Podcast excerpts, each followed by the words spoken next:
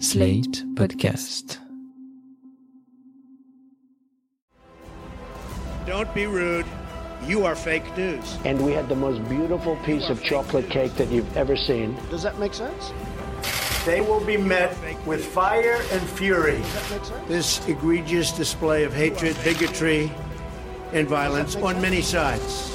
On many sides. We will have no choice but to totally destroy North Korea. It's got to be in tip top shape. He is a sick puppy. You are fake news.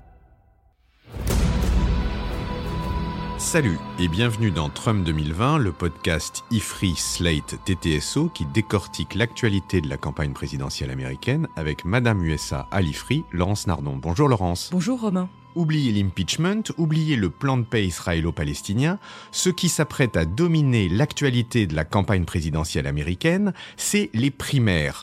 Pourquoi? Parce que lundi prochain, c'est le caucus de l'Iowa qui marque le coup d'envoi de ce processus complexe de désignation du candidat démocrate. Cette primaire verra se dérouler des scrutins dans chaque État du pays jusqu'en juin, après quoi, lors de la convention nationale du parti, prévue en juillet à Milwaukee, le ou la candidate officielle du parti sera investi. C'est ce candidat ou cette candidate qui affrontera le président Trump lors de l'élection finale le mardi 3 novembre prochain. Alors, on a besoin d'explications sur ce processus à la fois obscur et byzantin, d'une part pour en savoir plus sur les chances des différents candidats démocrates, mais également parce que nous aussi en France, on a adopté depuis quelques années un système de primaire et qu'il serait grand temps que nous en comprenions les effets en termes de démocratie, des effets à la fois complexes et aussi, vous nous le direz peut-être Laurence, contre-productifs. Pouvez-vous nous expliquer ce que sont ces primaires? Eh bien, les primaires, ce sont des élections qui ont lieu entre membres ou sympathisants d'un parti politique pour désigner le candidat de ce parti à des élections. C'est la solution qui est actuellement en place aux États-Unis, à la fois pour le Parti démocrate et pour le Parti républicain, avec la particularité qu'il s'agit d'un système fédéral, et que donc des primaires sont organisées séparément dans chacun des 50 États. Et depuis combien de temps ça existe aux États-Unis ce système? Eh bien oui, il n'y a, pas toujours eu de primaire. Hein.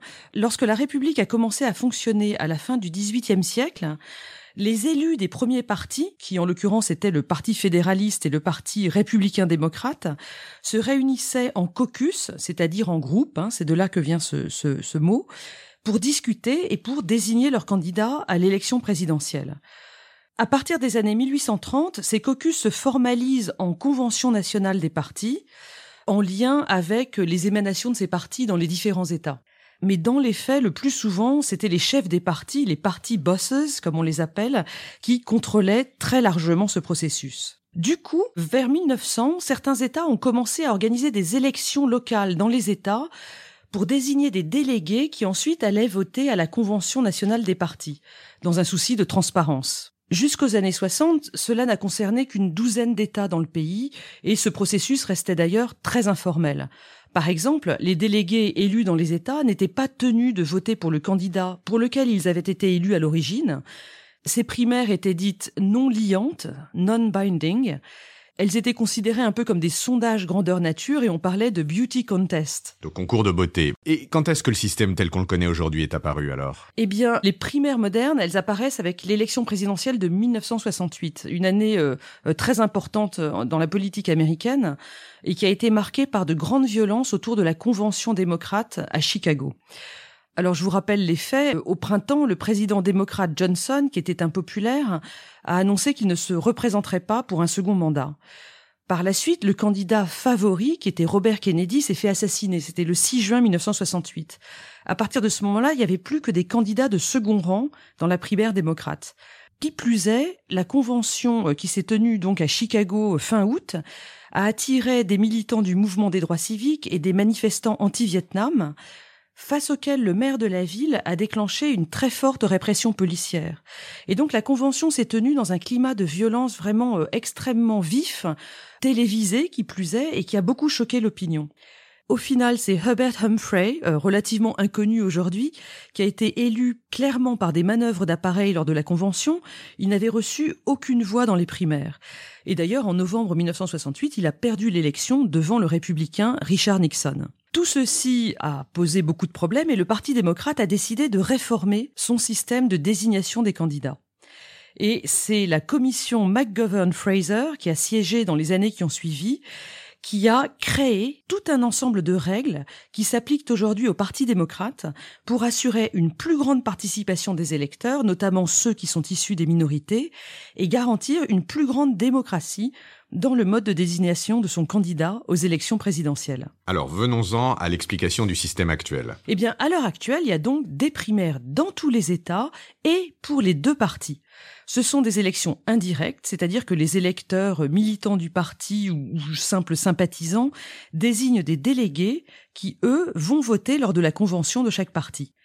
Ces délégués s'engagent à voter pour un candidat bien précis. On dit qu'ils sont liés, c'est-à-dire pledged.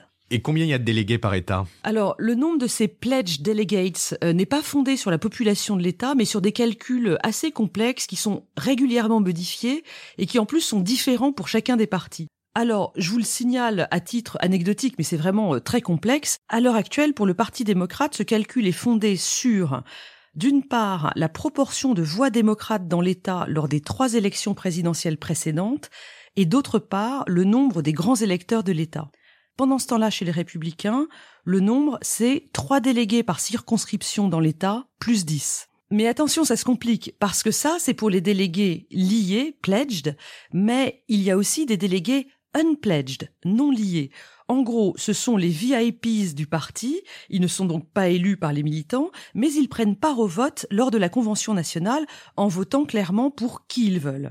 Mais là, je dois vous signaler qu'il y a une réforme chez les démocrates après la défaite d'Hillary Clinton en 2016. Ah, on a eu peur. Alors racontez-nous cette réforme. Lors de la convention démocrate de 2016, les quelques 700 délégués unpledged, qu'on appelle aussi les super délégués, ont voté pour Hillary Clinton à plus de 80%.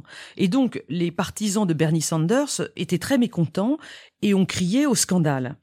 Du coup, le parti a engagé une réforme et ces super délégués, qui sont désormais appelés des délégués automatiques, ne prendront pas part au premier tour de scrutin lors de la convention. On n'est pas au bout de nos peines parce que, en réalité, leur nombre devait également être drastiquement réduit, mais ça n'a pas encore été fait. Il faudra voir ce qui se passe dans les années à venir. La tête tourne un peu devant la complexité démocrate, mais heureusement, c'est plus, simple chez les républicains cette année. Cette année, c'est Trump, Trump, Trump. Ah, mais détrompez-vous, Romain, parce qu'il y a trois challengers républicains pour Trump. Je vous les nomme, mais personne n'en a entendu parler. Ce sont Bill Weld, Joe Walsh et Rocky de la Fuente.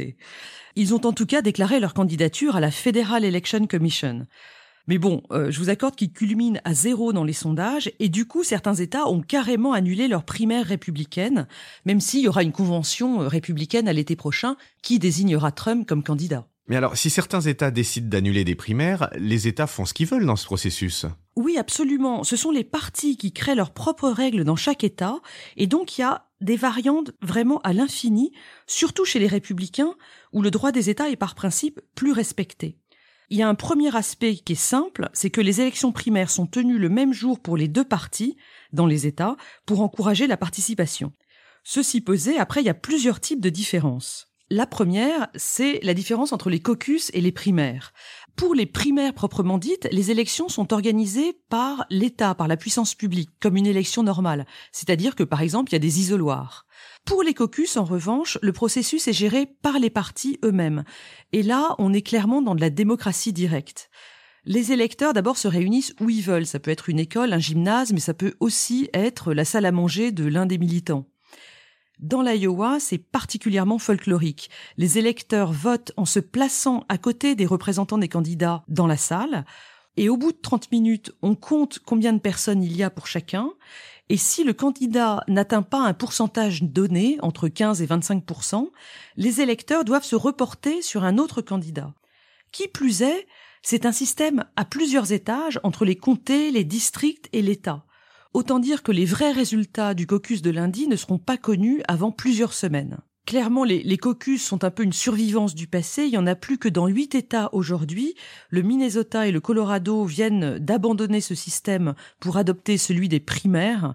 C'est quand même plus simple à organiser. Une deuxième différence entre les différentes primaires et caucus, c'est de savoir qui peut y participer.